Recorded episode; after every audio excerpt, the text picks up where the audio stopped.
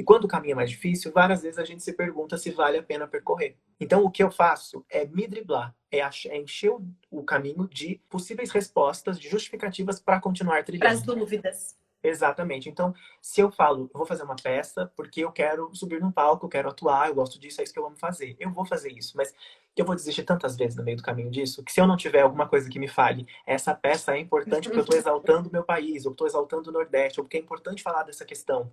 Essas são respostas que talvez aí o, o humano dentro do artista não sucumbe, porque daí o humano fala, não, eu, eu vou fazer isso, eu preciso Eu acredito nisso. Eu acredito nisso, não é nem por mim. Chega um ponto do projeto, quando a gente faz projetos assim, que que a gente não faz mais pela gente, por mais que seja, por mais que nasça dali, por mais que a gente queira com todo o ego e o coração do mundo que seja nossa conquista, que não é mais por isso, entende?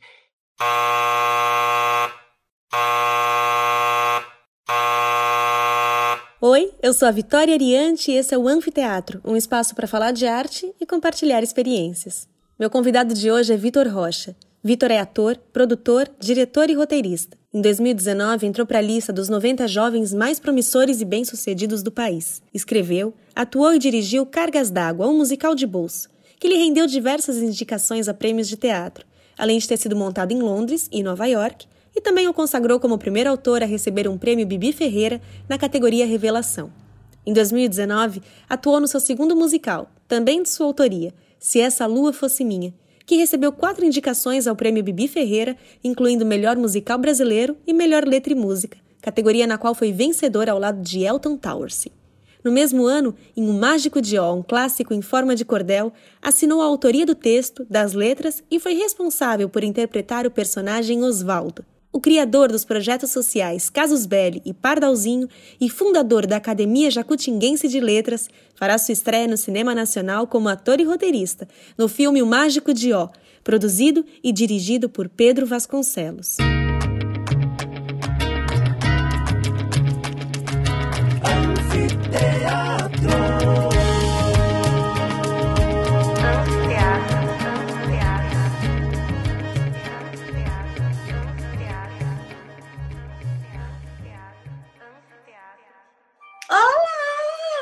Olá! Ouvi. Diga, meu amor. É, não, é, né, eu, eu, não vou dizer que, que é um prazer, isso você já sabe que é. Ah, é, mas diga, né? Não custa nada. Mas, mas é uma alegria ter você aqui, porque você é uma pessoa que eu admiro, que eu gosto, né? Que a gente tem o maior prazer de trabalhar juntos. É recíproco. Então, então vai ser ótimo o que vamos falar hoje. Você nasceu, eu fiz uma pesquisa da sua vida. Fiquei curioso com essa pesquisa. E é Queria muito saber... louco, porque eu já conhecia muita coisa, mas ainda assim tem coisas que não, eu não conhecia. Aí eu falei, gente, o menino tem 20 anos. 22. Cada... Respeita meus dois anos que eu lutei Você vai ter sempre 20 para mim, entendeu? Porque eu falo, o menino tem 20 anos. O menino tem 20 anos. E ainda assim, hoje eu descubro coisas a seu respeito. E isso eu acho muito legal. Né? Que demais. E, Quero saber o que, que você não como, sabia. E falando como amiga também, né? É, você é uma pessoa que não fica se se vangloriando, dizendo, ah, eu fiz isso, ah, eu fiz aquilo. Você simplesmente estava falando disso com o Eduardo Rios até, né? Naquela live. Quando as pessoas simplesmente são. Elas são o que elas são e, e elas não precisam que não precisa se colocar em tal lugar, porque de alguma forma as, as pessoas vão colocando a gente, vão colocando você, e aí isso é muito mais natural do que você tentar se impor de alguma forma.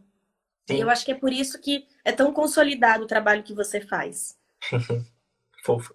Olha só, nasceu em Pouso Alegre. Eu não sabia disso. Eu achei que você tinha nascido em Jacutinga, por exemplo. Não, não sou de Jacutinga, sou de Pouso Alegre. Na verdade, é o que eu costumo falar. Se a gente for pegar minha vida do começo, a gente já vai começar emocionante, entendeu?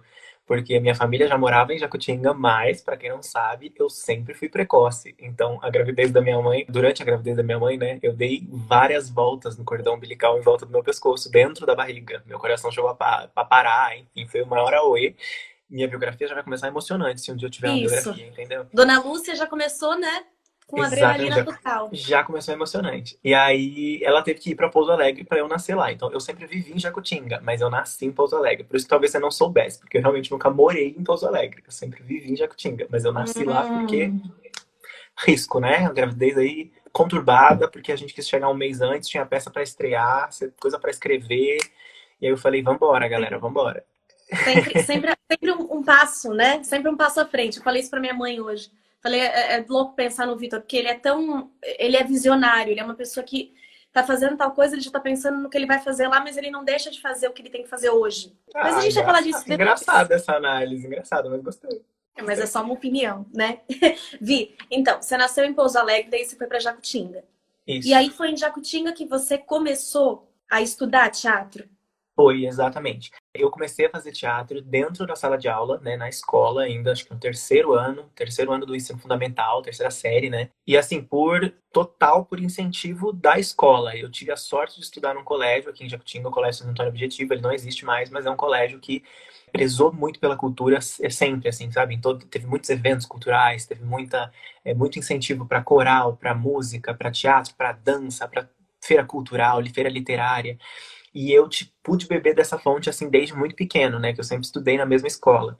E sempre foi muito incentivado. Então é por isso que eu sempre defendo o teatro dentro da sala de aula, assim, né? Fora do, das escolas de teatro, dentro do ensino fundamental. Porque é isso, eu sempre conto que se eu não tivesse tido esse contato, talvez hoje eu não estivesse fazendo o que eu faço, né? Eu não teria conhecido esse, esse lado, porque Jacutinga é uma cidade sem teatro, né? tem um, um, anfiteatro, né? Tem uma, um auditório, tem agora tem uma livraria, mas na minha época não tinha, não tem cinema, nada assim. Então, coube à escola me apresentar assim, a, a arte como um todo, mas especificamente o teatro. É, é, muito, é muito legal. Também já a gente conversou já sobre isso. Eu também vim de uma escola que sempre incentivou o teatro e as artes de modo geral. Isso é bacana porque eu vou perguntar mais para frente para você sobre isso, mas de alguma forma isso coloca o, teatro, a arte, de modo paralelo. Ela deixa de ser um extracurricular, ou ela deixa de ser um, uma recreação, como muitas escolas né, pensam como, ah, vamos fazer uma recreação, que cursos a gente pode colocar como cursos extracurriculares? E aí, quando você é... coloca quando a gente é apresentado a uma coisa, a maneira como essas coisas são apresentadas pra gente, quase sempre a gente é, é, com esse olhar que a gente encara. Então, quando a educação física, a aula de teatro e a aula de dança são apresentadas pra gente como opcionais na escola, como diversão dentro do horário, a gente não leva isso a sério. Então, sério é a matemática, é o português. E, né, e a dança, a educação física, o teatro, eles são recreações que a gente tem dentro da grade escolar. E não é isso. Então, acho que assim, até tem um projeto, tive um projeto né, em volta disso, que foi o projeto Pardalzinho, que é de, de fixar aqui, formar cada vez mais a cabeça das crianças desde o começo, que isso não é piada, isso também é, é uma, uma coisa séria, é uma coisa importante, porque só assim, talvez, daqui a muitos anos, a gente construa a cabeça das pessoas de que isso é um trabalho, de que isso é, né, é importante. Então, isso e que você falou do paralelo só... é exatamente isso. É exatamente Vi, isso. E não, só, e não só por parte das pessoas que o fazem, mas também da, dos próprios professores, né? Tem todo um Exato. lance, assim, com os professores. Ah, mas esse professor é professor disso, ah, esse professor é professor Sim. daquilo. Então, é, é, um todo, é como... Enfim, aí a gente pode entrar em como a sociedade enxerga a arte, ah, como a sociedade a enxerga o teatro, quebrar, e aí a gente não mais sai daqui, né? Então, então, eu sempre pergunto para quem vem aqui como que começou esse contato com a arte, com o teatro. E olha que maluco, a grande maioria fala que começou na escola, né? então, é, olha, como, olha como isso é contrastante. A gente pensar que a gente está falando agora sobre a não valorização dentro da própria escola e a grande maioria das pessoas que hoje trabalham e vivem de arte são pessoas que começaram a estudar na escola, Exato. ou seja... Exato. Eu, eu bato muito nessa tecla, assim, da escola como um todo, para o aluno, a responsabilidade do aluno é de aproveitar aquilo, de guiar aquilo, porque assim, obviamente, todas as pessoas que estudaram comigo e que estudaram naquela escola tiveram esse acesso à cultura. Nem todas elas deram valor. Né? Eu tive muitos amigos que não gostavam de, de nada do que a gente fazia, do que a gente né, tinha contato, enfim. E, e, também fica, acho que é importante a gente frisar a importância do professor. Eu hoje sou apaixonado por sala de aula, enfim, por essas coisas, mas porque eu, reconhe eu vejo, né, eu aprendi e senti na pele a importância que tem isso. Porque hoje eu olho para o trabalho do professor, tipo assim, cara, o que você vai apresentar para um aluno pode definir o que ele vai ser daqui muitos anos. Né? E por mais que a gente ache que todo professor sabe disso, eles precisam ser lembrados constantemente do valor que tem isso, ainda mais no nosso país, onde o professor passa por tudo que passa. Mas porque é realmente uma, assim, é uma missão, além de linda, ela é insubstituível. Insubstituível. É o que a gente fala, acabou de falar, né? Ele apresenta o mundo para É gente. o primeiro contato. É o primeiro é. contato. É. Vi, aí você, depois de Jacutinga, você foi estudar em Campinas, certo? Isso. Exato. E aí eu queria saber o que, que mudou? Porque aí você saiu de Jacutinga, que é uma cidade pequena. Sim. Aí você foi para Campinas. E aí foi lá que você também fez o seu primeiro texto. É isso que eu queria saber. Eu, come... eu, eu fazia o teatro na escola e desde que eu comecei a, a fazer o teatro, né, com lá, com, no terceiro ano, eu fui até o terceiro colegial fazendo parte desse grupo de teatro da escola, né, sempre incentivado dentro da escola. E teve uma época, assim, depois de um espetáculo, de um dos espetáculos que eu fiz quando criança, que a minha mãe foi assistir, e quando ela saiu, eu sempre brinquei, minha mãe é médica, eu sempre brinquei com ela que eu seria médico também, né? Ia ser pediatra, eu sempre falava que ia ser pediatra porque eu gostava de criança. E quando eu encontrei, quando eu saí de um, de um dos, dos, espetáculos que eu fiz, eu lembro de contar para minha mãe, falar, ah, eu acho que eu não quero ser médico, eu quero fazer, trabalhar com isso, quero fazer isso, né? Eu tinha, acho que 12 anos. E aí eu já esperava uma reação completamente diferente da minha mãe, né? Que era uma de. que é essa que a gente conhece, de que médico, família de médico, todo mundo vai virando médico. Né? E a minha mãe falou: hum, tá bom, então tem que fazer o que gosta, tem que fazer o que quer. Enfim, tem a história da minha mãe, que é um capítulo à parte, a gente pode fazer uma live só pra falar disso. E aí eu, ela falou: tem que fazer o que você quer e tal. E aí um dia ela me sentou com 12 anos na, na, na cadeira assim e me botou na parede. Ela falou assim: então, deixa eu explicar uma coisa para você. Quando eu, quando eu, alguém quer ser médico, a gente não pega o bisturi e sai operando as pessoas. Uhum. A gente vai lá e a gente estuda. Então, se você quer ser ator, quer trabalhar com teatro, você não vai ficar fazendo peça na escola. Você vai estudar teatro. Você pode fazer as peças na escola, mas você vai estudar. E aí ela começou a busca dela por escolas de teatro, lugares que tinham oficinas, enfim, a gente achou a mais próxima que era Campinas. Ainda assim, a gente estava a duas horas em duas horas Jacutinga uhum. e eu comecei a fazer esse curso que eu ia para lá todo sábado estudar teatro. Enfim, eu não tinha idade para fazer o curso na época, não tinha curso infantil, mas aí minha mãe falou: entra lá na sala, faz, vê se se adapta, não sei o quê, e acabou rolando. Foi muito engraçado, porque eu acabei tirando o meu DRT, tirando meu DRT, acabei me formando no curso técnico de teatro antes de terminar o ensino médio. Então, quando, quando eu me formei, eu não poderia tirar, porque eu não tinha o certificado do técnico. Então, foi uma baita enrolação para. Assim. mas, que, mas que foi muito legal. Por quê? porque quando eu fui para Campinas e tive contato com tudo aquilo de teatro ao mesmo tempo em que eu tinha contato aqui em Minas, que eu tô aqui agora, aqui em Jacutinga, eu percebi, primeiro, o quão difícil era o trabalho que os professores faziam para trazer um pouquinho de cultura para esse lugar do nosso país, da nossa, né, do nosso mundo, da nossa cabeça, né, um lugar que não tem acesso. E eu percebi, mas também percebi como era precário isso que por mais que os professores, né, a Ellen, que foi essa professora que me apresentou para o teatro, ela tinha muita cultura, ela assistia muita peça e tudo mais, mas ainda assim ela não tinha estudado teatro. Eu tinha professores que tinham, é, que davam aula de outras coisas, que incentivavam essas outras coisas, mas ainda assim talvez nunca tivessem tido contato de fato com aquilo, faziam aquilo como professor e mais mil outras coisas para, né? Então, quando eu fui para Campinas, eu falei, cara, o que eu faço lá é um um teco, assim, do que eu posso fazer, do que a gente pode fazer juntos lá enquanto grupo, enquanto escola, enquanto, né? E aí eu e a Ellen idealizamos o projeto, que é o projeto Pardalzinho.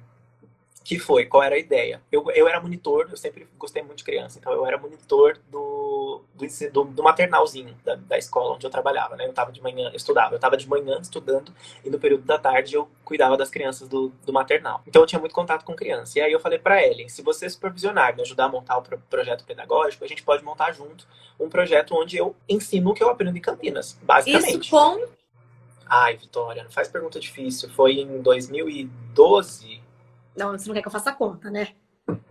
Ah, não sei, eu devia ter uns 13, 14. Eu tô, 14. querendo dizer, eu tô querendo dizer da idade para dizer que assim, né? A tua cabeça com 13 anos.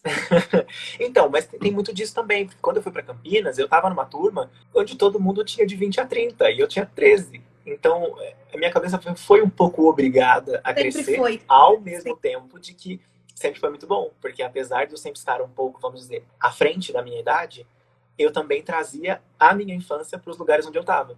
Então, eu estava na, no Macunaíma, estudando lá com galera de 30, 40 anos, 30, 20, 30 anos, e as pessoas improvisando e querendo fazer coisas, né?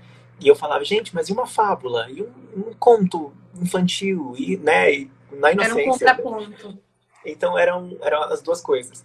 Enfim, e aí eu comecei esse projeto de ensinar lá o que eu fazia, que nada mais era do que eu tinha uma aula lá no sábado, na semana seguinte eu ensinava exatamente o que eu aprendi aqui, sem noção nenhuma, e aí eu fui aprendendo a ensinar desse jeito, na prática, com a ajuda da Ellen, com o apoio dos professores da escola, e a gente criou o grupo Pardalzinho. O grupo Pardalzinho eram crianças que estavam no segundo, estavam no segundo ano, e, E a gente formou um grupo com eles de teatro e a gente continuou com esse grupo por uns 3, 4 anos. A gente chegou a fazer montagens de várias peças. Uhum. E essas peças, no primeiro ano, a gente montou o Saltimbancos, que foi a primeira peça que eu fiz também, então foi uma coisa quase que, ah, vamos, vamos fazer o que eu fiz, que não tem erro, né? Mas no segundo ano veio, veio a ideia de a gente falar, não, vamos montar coisas diferentes, vamos fazer coisas novas. E foi aí que eu comecei a escrever, adaptar, a, a, aprender, porque eu tinha uma turma que dependia desses textos. Então eu comecei a mexer ali com sem pretensão nenhuma. Eu sei que você sempre gostou, nas aulas de literatura, você sempre escrevia. Exato. É, exato. Sempre teve esse, é, esse tem esse paralelo, é falar. Tem esse paralelo, que era escrever coisas, não peças de teatro, eram coisas. Eu sempre escrevi bastante. Escrevi muitas coisas da minha vida inteira. Eu sempre escrevi poeminha, sempre escrevi frase, brincava de escrever livro, conto, enfim. E mas aí no paralelo surgiu essa necessidade de ter um espetáculo. E aí na hora de ter um espetáculo, por que não eu escrever? Sem pretensão nenhuma de fazer carreira com dramaturgia, sem pretensão nenhuma de achar que o que eu escrevia era bom. Pretensão assim, de precisamos ter um texto, precisamos uhum. ter uma uhum. peça.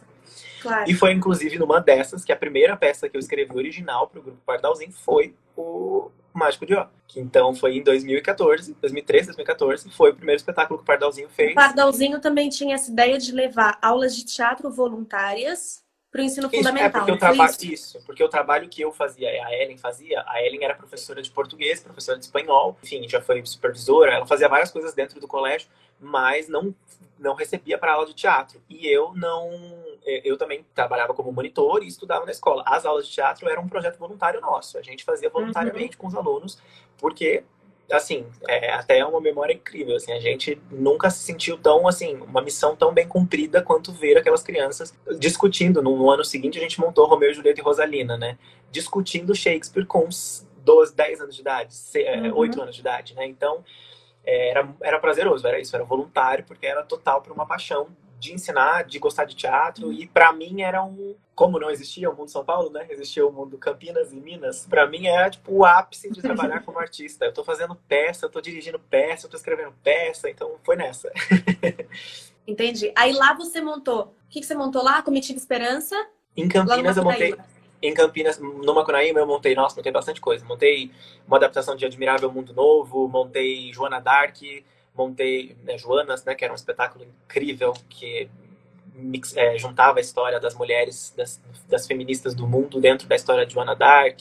Montei Sonho de Noite de Verão, montei um monte de coisa. Mas o último espetáculo foi por incentivo muito dos colegas da turma de mostrar que eu escrevia, né? Todo mundo já sabia, de mostrar que eu escrevia, e do professor, que também foi o professor. a minha vida. É isso que eu ia falar. Uhum. Minha vida é, é assim, é pautada nos professores. Desse professor para frente foi assim, desse professor para frente foi assim.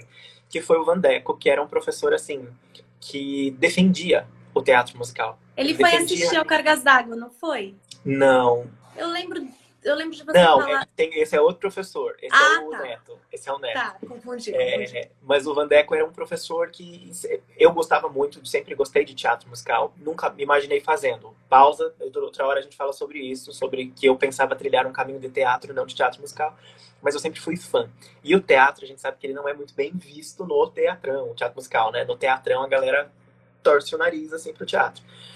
Então, quando o Vandeco entrou, o Vandeco toca, o Vandeco compõe, esse professor, ele me abriu os olhos do tipo assim, ele defendia música. Ele falava que a música tinha que contar história. Desde que contar história, é isso aí. Se tá contando a história, bora botar música.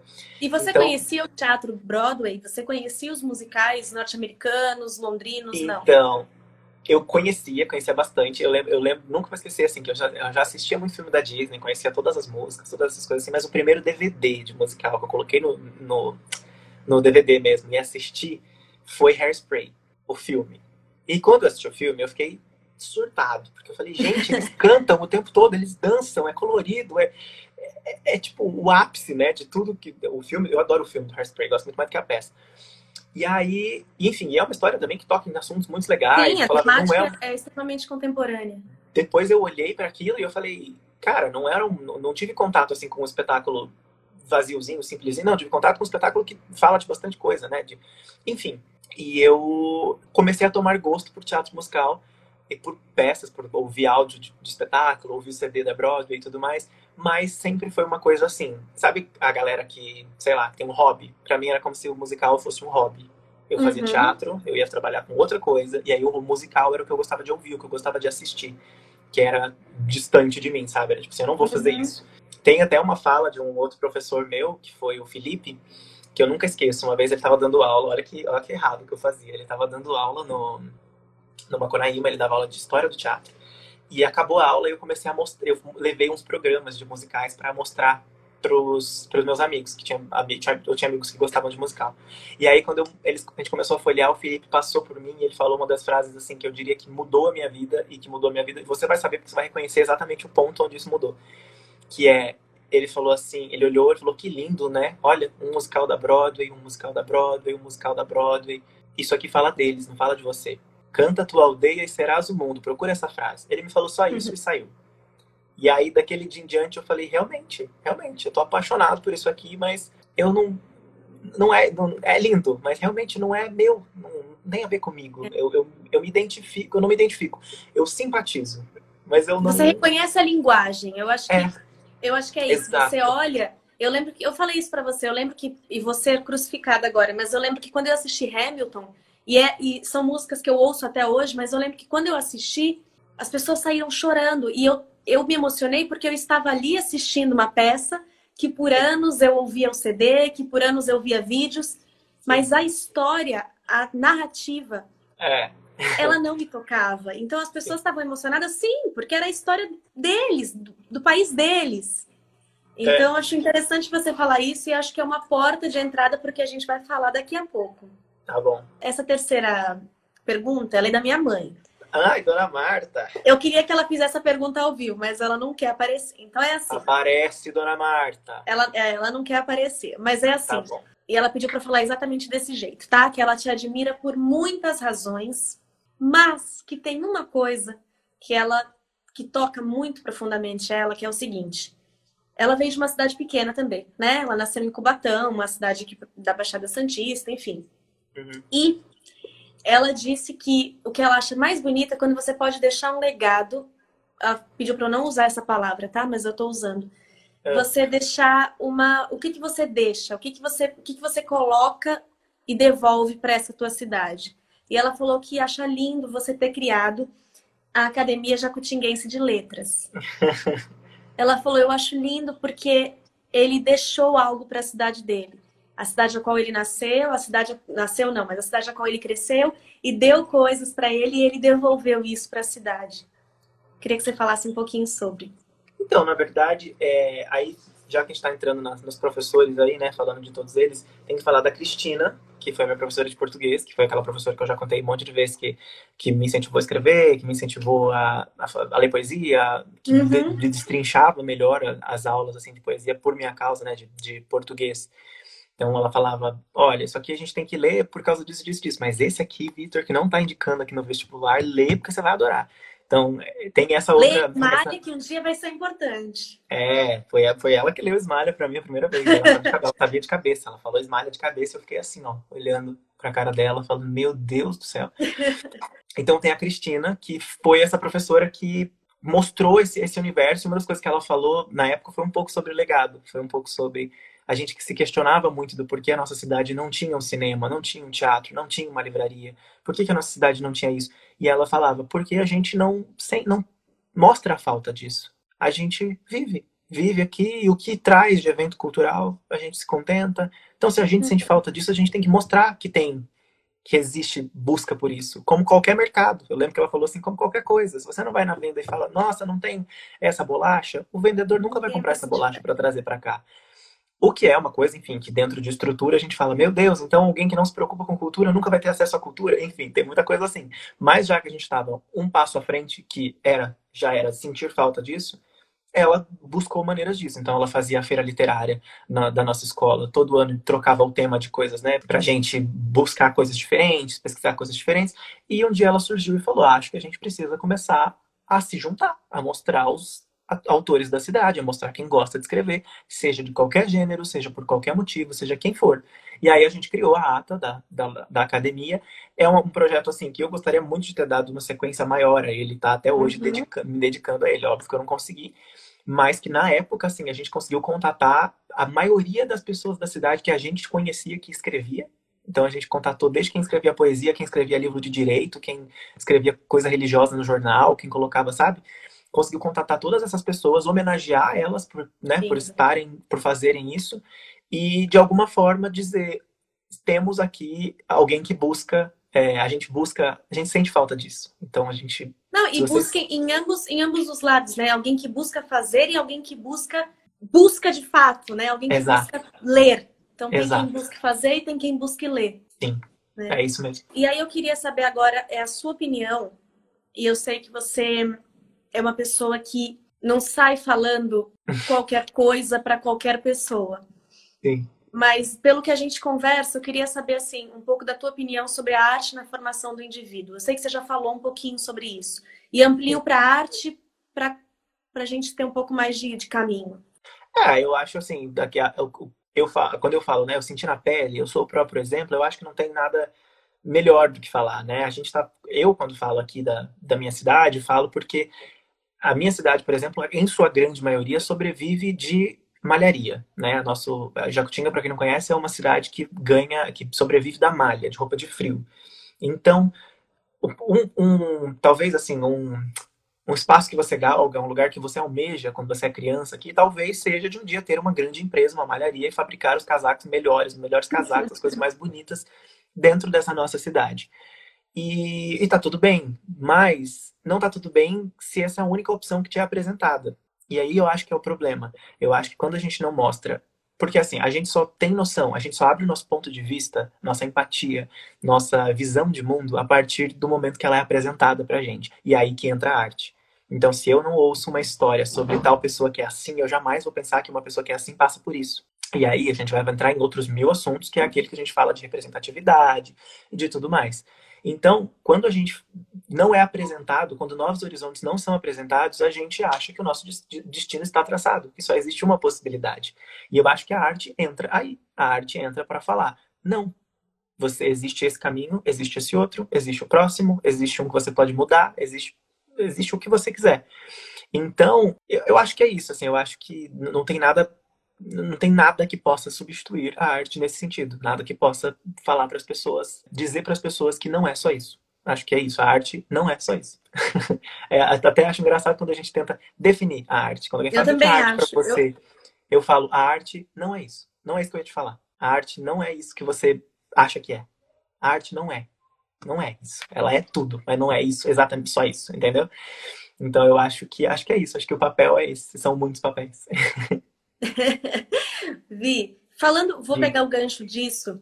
É, o Casus Belli, ele foi um projeto que, além, para além do espetáculo musical, né, feito com, com músicas suas e do Elton, Tarsi, Tarsi.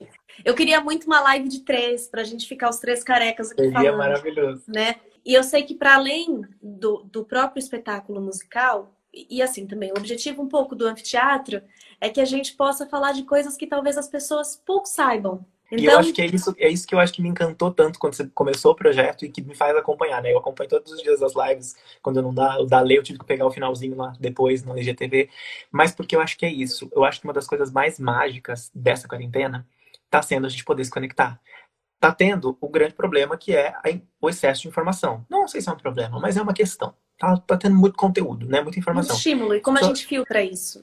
Exato. Mas, ao mesmo tempo, a gente está podendo conhecer as pessoas de verdade, uhum. né? As pessoas que... Como as pessoas pensam, como as pessoas agem. A gente ainda teve, além de tudo, né? Uma coisa que é muito triste, mas que serviu, nesse sentido, para uma coisa muito boa, que foi... Foram muitos eventos que colocaram questões é, existenciais em, em, em, pauta, questões humanas em pauta. Então a gente pode saber exatamente o que cada um pensa, cada um acha, cada um faz pelo que, né? Pelo que na vida talvez a gente não parasse para prestar atenção. Então, eu acho que o mais legal dessa quarentena aí, desse projeto em si, é a gente poder olhar agora para as coisas que não são faladas. Porque agora a gente está tendo tempo para falar. Eu acho que eu virei a chavinha da quarentena de achar isso uma merda e começar a achar que podemos tirar algo de bom disso quando eu entendi que sim, é uma pausa. E que a gente tem que usar esse tempo. A gente pede tempo a vida inteira. A gente fala o tempo inteiro que tá corrido, que não sei o que. Eu sou uma pessoa. Sem dúvida. Eu, você me conhece. Eu, ano passado, para você, devo ter falado pelo menos por dia, três vezes que tava corrido, que não tinha tempo para fazer alguma coisa, para fazer aquilo. E temos, tá aí o tempo para fazer o que você quiser. O que você vai fazer? Acho que isso talvez fale mais sobre a nossa ansiedade do que a própria ansiedade. E, e sobre as próprias escolhas, né? Sobre, sobre como que eu escolho usar o meu tempo. Acho que não é nem a palavra usar. Como que eu escolho me deleitar do meu tempo, porque aqui eu gosto, eu, da, vez... eu gosto muito da palavra gastar, sabia? Porque eu acho que eu, a imagem que eu tenho na minha cabeça é de alguém, sabe o, o lenço que não, não acaba? Eu acho que gastar vem da, para mim quando eu falo gastar vem daí, quando eu falo de gastar tempo, de gastar palavra, de gastar Tem gastar né, os sapatos que... também, isso mostra Isso, é um gastar que não acaba, é um gastar que não vai acabar o lenço da cartola do mágico, não vai acabar, mas você tem que pôr para fora, entendeu? Você tem que pôr, pode E aquela velha história, né? Ai, mas ah, o dia só tem 24 horas. Cara, se o dia tivesse 48, você ia falar, ai, mas o dia só tem 48 horas. Exatamente. Vai, né? Exatamente. E aí, eu queria saber, Vi, é, por, isso que, por isso que eu tô sendo muito muito sincera em alguns pontos. Então, assim, quem tiver interesse em conhecer o trabalho do Vitor e ainda não conhece, vá no Instagram dele, né? E, e, tem muita coisa legal lá. E é justamente nesse ponto que eu queria entrar. Na semana passada você fez uma leitura do Casus Belli, Sim. que eu brinquei que não era um horário de gente. E eu queria saber, na verdade, para além do espetáculo musical, eu queria saber qual é a ação social dele, que eu sei que existe. Porque uma coisa que a gente conversa muito, e eu acho que é uma das coisas que eu mais aprendi com você, é que um espetáculo, ele não é só um espetáculo, ele é um projeto. Sim. Então, o espetáculo ele não se dá quando dá o terceiro sinal e nos aplausos. Não, o espetáculo não é isso. O espetáculo vai muito além disso. O espetáculo é o que você faz com o que é dito, o espetáculo é o que você faz com, com aquele elenco, o espetáculo é o que você é o que você deriva disso. Sim. Então eu queria que você me falasse um pouco sobre as derivações do Casus Belli. Então, é muito legal você falar isso, porque eu acho que o Casus Belli, assim, ele nasce de uma, de uma história que eu já conto, mas nasce de uma história simples até, assim, muito quase bobinha, e se torna um grande projeto, um grande pedaço da minha vida. Mas é, é legal você falar isso das, do projeto, né, do outro lado. Por quê? Porque eu acredito realmente nisso. E isso vem de um pensamento meu que é o seguinte: eu acho que eu acredito muito naquela frase que fala que todo mundo é único, mas ninguém é insubstituível acredito, adoro essa frase, porque eu acho que ela é a maior verdade. É a hora, a hora que a gente para de se vitimizar às vezes, uhum. é a hora que a uhum. gente fala, se não, mas também é a hora que você para de surtar às vezes, que você fala, se não sou eu, vai, não for, for eu, vai ser uhum. outro, entendeu? Sem dúvida, sem dúvida. E eu acho que o lugar que eu busco isso, em cada projeto, em cada coisa que eu faço, é esse. É o de tentar que não seja, tentar fazer com, de, com que não seja só mais uma peça, que não, que não seja só mais um livro, com que não seja só mais uma história. Por quê? Por uma observação boba de criança, de olhar que as coisas que eu gosto não são só um livro, não são só uma peça. Eles representam, sei lá, uma vida, um uma movimento década, muito além, né? Um movimento na história do nosso país, na história do mundo. Não sei, tem, tem tantas coisas que uma, uma única coisa pode ser, pode se tornar. E eu acho que o meu maior questionamento vem daí. Até porque vem uma, uma coisa pessoal de olhar para tudo. Eu nunca fiz nada, vamos dizer, fácil na minha vida. Fácil que eu digo assim, de vamos fazer um negócio aqui, vamos, ó, paga aquele ali, vamos fazer uhum. isso, vai ser de qualquer jeito. Não, nem, não tô nem falando só de dinheiro, tô falando de, de dedicar, gastar tempo naquilo. Claro. Então, como eu não fiz nada muito fácil, as coisas não acontecem, as coisas não acontecem rápido. Embora muita gente acha que, né, como eu sou novo, não sei o que, tudo aconteceu muito rápido, como cargas d'água estourou rápido, não sei o que, não é assim. Mas enfim, é, eu, eu, eu olho para como a gente tem não acontece rápido, eu olho para as coisas de, por mais tempo. Elas demoram mais tempo para acontecer, elas demoram mais tempo para sair de mim, elas demoram mais tempo para chegar nas pessoas. O caminho é mais difícil. E quando o caminho é mais difícil, várias vezes a gente se pergunta se vale a pena percorrer. Então, o que eu faço é me driblar, é, é encher o caminho de possíveis respostas, de justificativas para continuar trilhando. Para as dúvidas. Exatamente. Então, se eu falo, eu vou fazer uma peça porque eu quero subir num palco, eu quero atuar, eu gosto disso, é isso que eu amo fazer. Eu vou fazer isso, mas eu vou desistir tantas vezes no meio do caminho disso, que se eu não tiver alguma coisa que me fale, essa peça é importante porque eu estou exaltando o meu país, ou estou exaltando o Nordeste, ou porque é importante falar dessa questão. Essas são respostas que talvez aí o, o humano dentro do artista não sucumbe, porque daí o humano fala, não, eu, eu vou fazer isso, eu preciso Eu acredito nisso. Eu acredito nisso, não é nem por mim. Chega um ponto do projeto, quando a gente faz projetos assim, que, que a gente não faz mais pela gente. Por mais que seja, por mais que nasça dali, por mais que a gente queira com todo o ego e o coração do mundo que seja nossa conquista, que não é mais por isso. Entende? É, você sabe disso, já, já conversei várias vezes com você sobre isso, e, e, eu acho que é isso que me move muito assim, quando eu falo da nossa parceria, eu falo da parceria minha e da Luísa. Eu, eu gosto de olhar para um projeto do tipo assim. Quando alguém me perguntar por que eu deveria assistir sua peça, eu não quero te falar porque sou eu que faço. Eu quero te dar zilhões de outros motivos e no final falar, e ainda eu tô no elenco, hein? Eu, e ainda é uma história que eu escrevi. Ainda. Sem mas dúvida. não é por isso. Não é por isso. Não, e aí também você sai, e aí você sai também do teatro para amigos, né? Exatamente, que, exatamente. Que é uma outra questão, né? Quando o teatro ele fala muito mais. Chover no molhado. Que é o que eu sempre molhado. falei, né? Nossa, hoje a gente tem. Ai, hoje a plateia foi estranha. Não, não foi estranha, porque a plateia não era amiga. É, exato. Né? É porque a plateia Exato. eram pessoas que não nos conheciam e não iam olhar e falar, ai, tá vendo, mas é o Vitor. Não, quem é essa Sim. pessoa? O que ele tá me falando? É interessante o e... que ele tá me dizendo? Exatamente. Então, é isso, assim, eu sempre luto muito, muito contra esse chover no molhado. Acho que é importante, enquanto artista, a gente lutar contra chover no molhado, falar com quem já sabe o que eu quero dizer, não adianta, só reforça, só reforça. Que é importante também, mas essas pessoas já vêm. Quando a gente fala de, de valorizar, sei lá, de, o Cessador fala muito sobre preconceito. As pessoas que têm a cabeça aberta para preconceito já vão comprar o ingresso já vão, já, já vão sair dali felizes da vida. Eu lembro Agora, que a gente brincava, né? A gente queria que Bolsonaro assistisse essa luta fosse minha. para ver se ele entenderia. Eu adoraria, adoraria que ele fosse ver, para ver se ele entenderia que é uma crítica, para ver se ele se ele não sentiria o que as pessoas sentem normalmente com aqueles personagens, porque é uma coisa ali que a gente tirou totalmente partido. A gente tirou, a gente deixou só humanidade. E aí eu quero ver como que as pessoas reagem, entendeu? Enfim, dei essa volta toda, mas para falar. O Casus Belli, ele era um livro, um livro de poesias que eu escrevi e com a ajuda da Cristina, né, supervisão, supervisão dali da Cristina, na escola, e eu costumava acompanhar a Ellen, que já falei aqui na live, professora em escolas públicas fazendo contação de história. Um dia, numa escola, eu contei a história do Casus Belli, para quem não conhece o livro, é um livro sobre um circo, e todos os personagens são coloridos, têm cabelos coloridos, é um livro todo fantasioso. E quando eu contei o livro, uma das menininhas, quando acabou, a Ismara, se não me engano é o nome dela, quando acabou o, o livro, eles tinham que fazer um desenho, né? E aí ela veio, me trouxe o desenho dela ela e me falou: Olha, meu desenho tinha todos os personagens desenhados, coisa mais linda do mundo. E ela me falou: Só que eu só queria. Meu, sabe qual que é meu maior sonho? Aí eu falei: Não, qual que é? Mas eu tava esperando, tipo, qualquer coisa, sabe? Tava esperando ser parte de um circo, virar bailarina. sei lá, ir pro Circo de Soleil, qualquer coisa assim. E aí ela falou, ter lápis de cor para pintar o desenho das coisas que eu, com as coisas que eu imaginei porque o desenho estava todo preto e branco. E aquilo me bateu de um jeito, porque eu acho que a gente fala muito sobre fome, sobre sede, sobre condições básicas de vida, sobre todas essas coisas.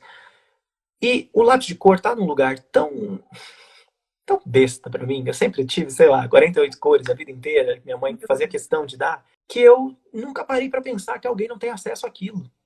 E aí eu eu entrei numa pira, assim. Eu lembro que eu conversei com a Ellen e eu falei, como é a vida de uma criança que não tem lápis de cor? Não tem giz de cera? Como você. Como? Porque assim, eu consigo lembrar de desenhos que eu fazia quando criança. Eu lembro de pintar, eu lembro de amagens de cera, pastel, de tinta guache, tudo. Uhum. Como que é, né? E aí se originou o projeto. Eu falei, porque eu posso, eu não posso comprar um lápis de cor para todas as crianças do mundo.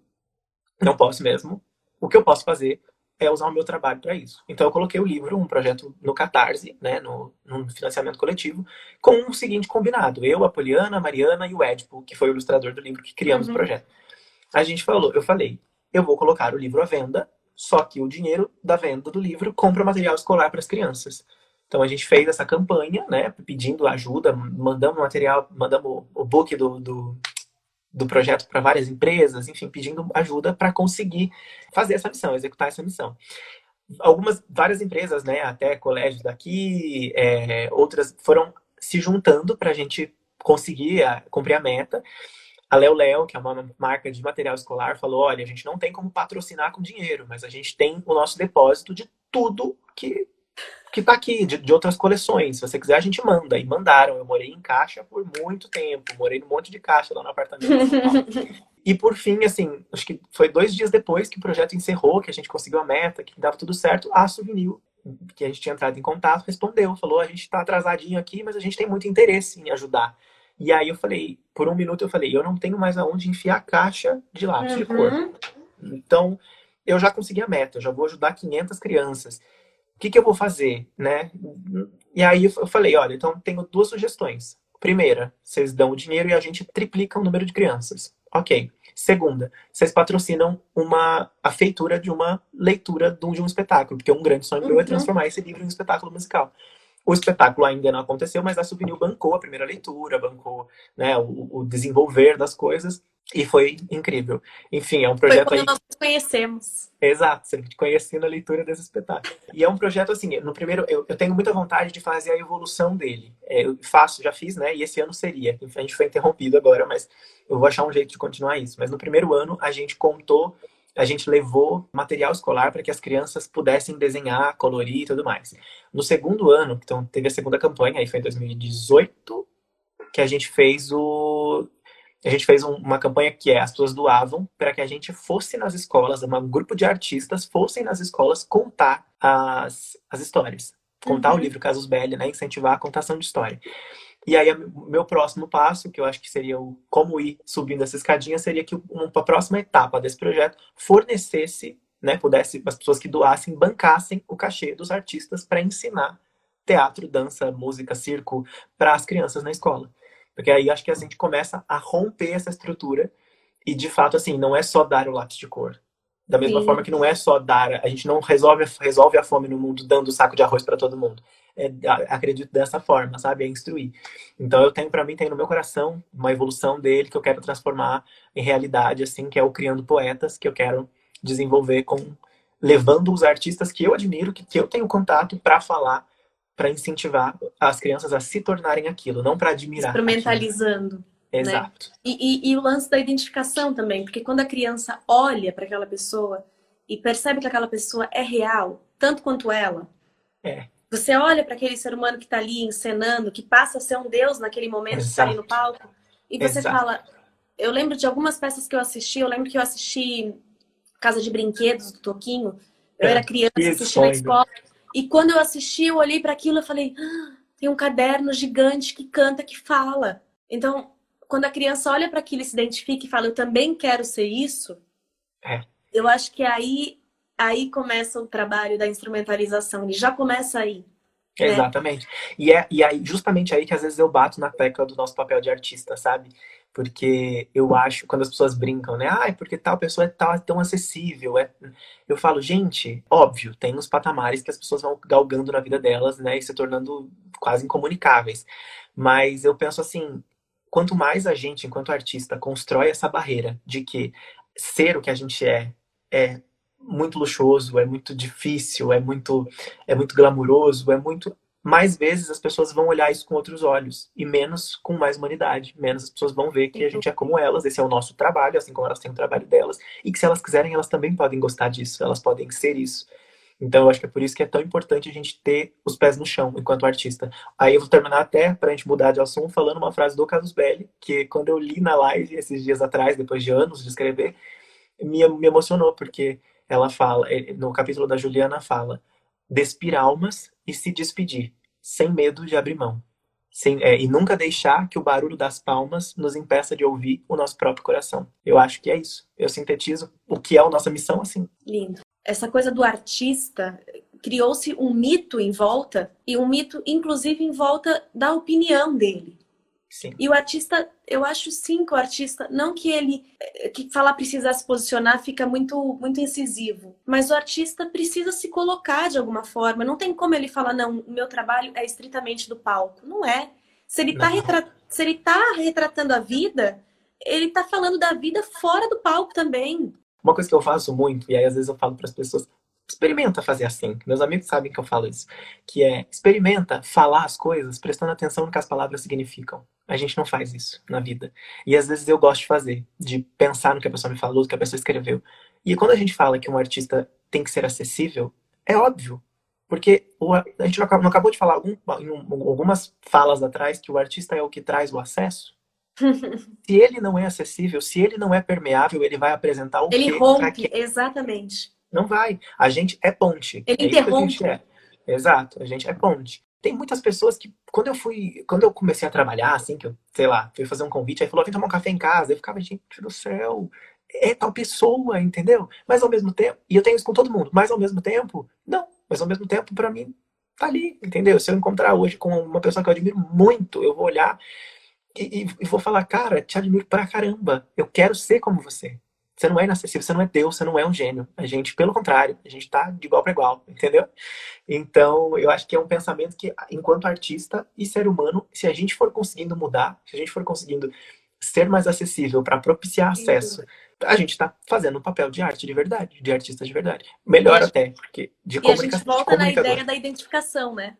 exatamente. Duas semanas atrás eu falei com Renato Luciano, da Barca uhum. dos Corações Partidos, também mineiro. E aí eu comentei com ele sobre a influência que ele coloca de Minas Gerais dentro das obras dele, dentro das composições dele. Sim. No Cargas d'Água, isso é muito nítido, né? Isso é muito perceptível para quem conhece o espetáculo Cargas d'Água. Depois, com se essa... depois não, porque já tinha sido escrito, mas enfim, depois com se essa lua fosse minha, com o mágico de Ó, você amplia Minas, o estado, para o país. Né? Então, uhum. a referência deixa de ser apenas o Estado e passa a ser o país como um todo. Eu queria saber de você. Como é isso? Como que são essas referências? É, é do que você vê? É do que você admira? É do que você gosta? E fala, eu quero colocar isso numa peça? É um pouco de tudo que a gente já falou, sem dúvida nenhuma.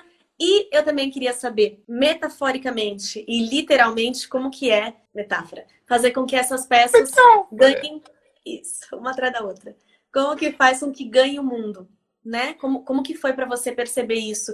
De que sai do Brasil e vai para o mundo e vai para o mundo mesmo? Eu acredito, assim, hoje, que eu tenho, eu tenho um lado esponja que funciona muito fácil. Eu tenho esse, essa sorte, assim. Eu tenho... Eu absorvo muito do que eu estou vivendo, do que está acontecendo e do que eu estou sentindo. É, algumas pessoas falam que é sensibilidade, outras pessoas falam que é enfim, que é um, um, jeito mais prático de usar o coração.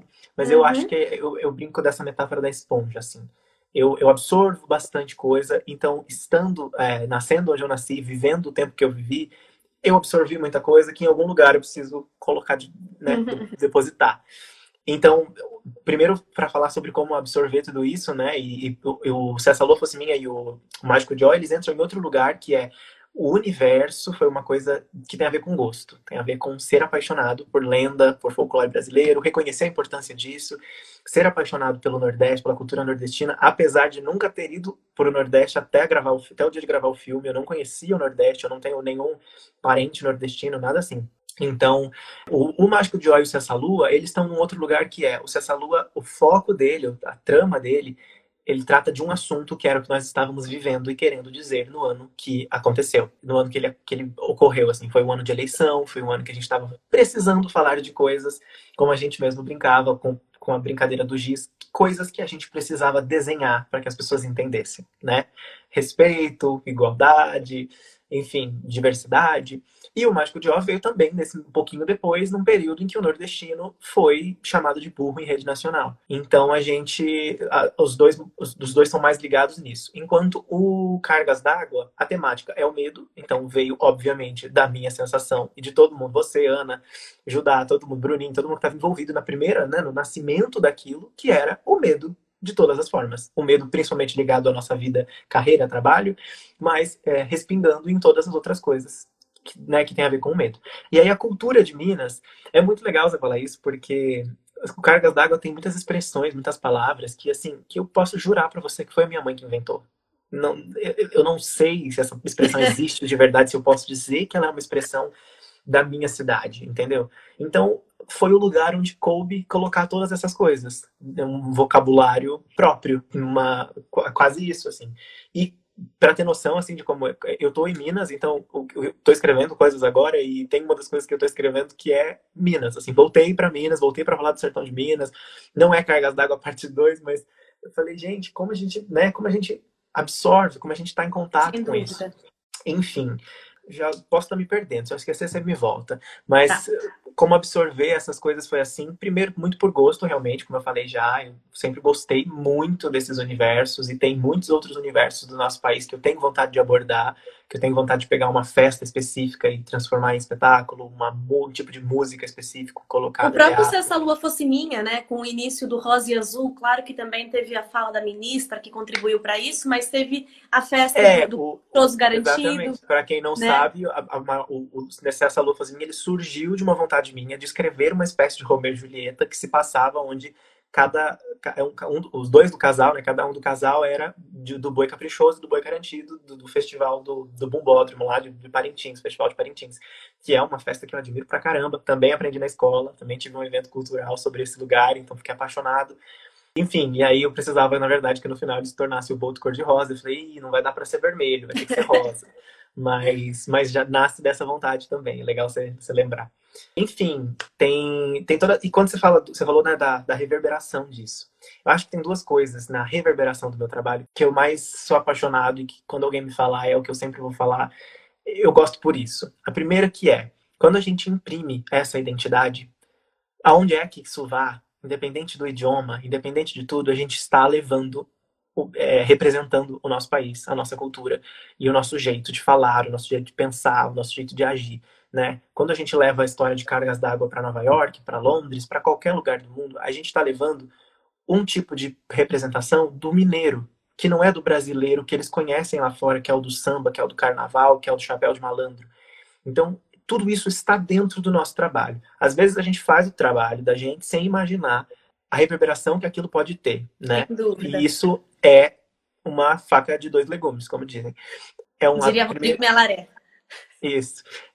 Tem um lado que é, você não pode mesmo achar que você está produzindo uma coisa que vai representar o seu país, país, uma coisa que vai ser um marco, alguma coisa que vai. Não, gente, é pretensão zero. Você está fazendo o seu trabalho. Mas, se por acaso esse seu trabalho for considerado alguma coisa, o que, que ele contém? Porque é pelo que ele contém que ele vai ser considerado uma coisa ou não. Sem dúvida. Então, quando eu acho que primeiro é isso, essa representatividade, essa representação, essa representatividade mesmo da gente fora, da gente em qualquer lugar, quando eu trago um espetáculo falando sobre os nordestinos em São Paulo, mas não sobre os nordestinos lá da seca, sobre os nordestinos que vieram para São Paulo, que estão em São Paulo. A gente está falando de um outro tipo, a gente está mostrando um outro Nordeste. Enfim, e tem a segunda coisa, que é, e essa coisa eu lembro que me bateu no dia que eu fui responder, quando saiu o ranking da, da Forbes, eu recebi a mensagem que eu tava lá na lista dos, dos, dos 90, que foi o que eu fiquei mais emocionado, assim, que foi quando eu parei para pensar, eu respondendo uma pergunta deles, que eu estava ali entre os jovens, né, entre os 90 jovens do nosso país e tal, lá, lá, lá, lá. A gente está num país que, sei lá, 80, da última vez que eu vi era 83% da nossa população não tem acesso a teatro. E eu, até o final do ano passado, não tinha feito filme, não tinha feito novela, não fiz ainda, não fiz é, série, não fiz nada, não fiz sucesso na internet, estamos aí. E eu só fiz teatro. E é um país que não, né, que 83% do, da, da, da população não tem acesso. Eu, só fazendo teatro, estava entre os 90 jovens mais promissores e bem-sucedidos, né?